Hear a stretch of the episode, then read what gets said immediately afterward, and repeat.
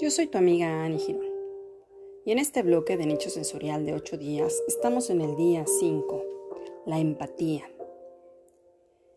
La capacidad de la respuesta premotriz permite imaginar lo que el otro la otra siente, como un desencadenante de la empatía.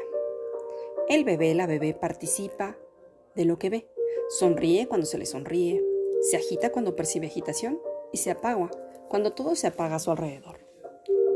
La armonía afectiva crea una intersubjetividad que hace observable la forma en que el nicho sensorial, compuesto por las figuras del apego, tutoriza el desarrollo de las niñas y los niños.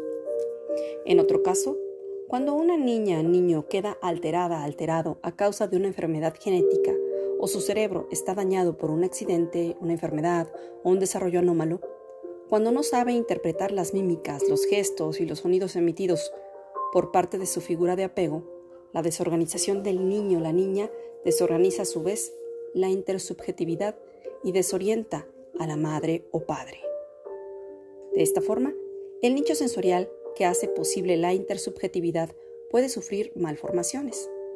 La mayor parte de las madres jóvenes que en su juventud temprana han sido víctimas de incesto tienen miedo del bebé que acaban de traer al mundo. Sin decirlo, piensan, con lo que he pasado, jamás podré criar a este niño o niña.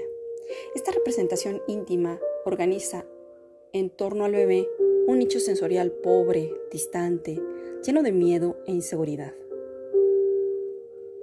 El bebé que in útero haya adquirido una vulnerabilidad neuroemocional debido al estrés materno, viene al mundo con dificultades para controlar la intensidad de sus emociones. Cuando la madre ha padecido estrés, la amígdala del bebé está hipertrofia. Para resiliar esta vulnerabilidad adquirida, sería necesario el nicho sensorial aún más estable y tranquilizador que para el resto de los bebés. Si la madre aún sufre por, por, su desgracia pasada, atribuye a su hijo una significación aterradora que provocará el abandono empobrecerá el nicho y hará que transmita inseguridad. Desde el principio, la espiral de interacciones está mal construida.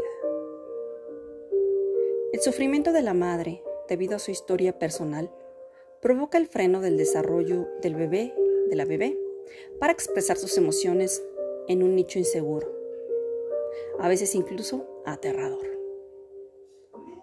Este trastorno agrava el malestar de la madre, quien se da cuenta que su bebé es difícil de criar.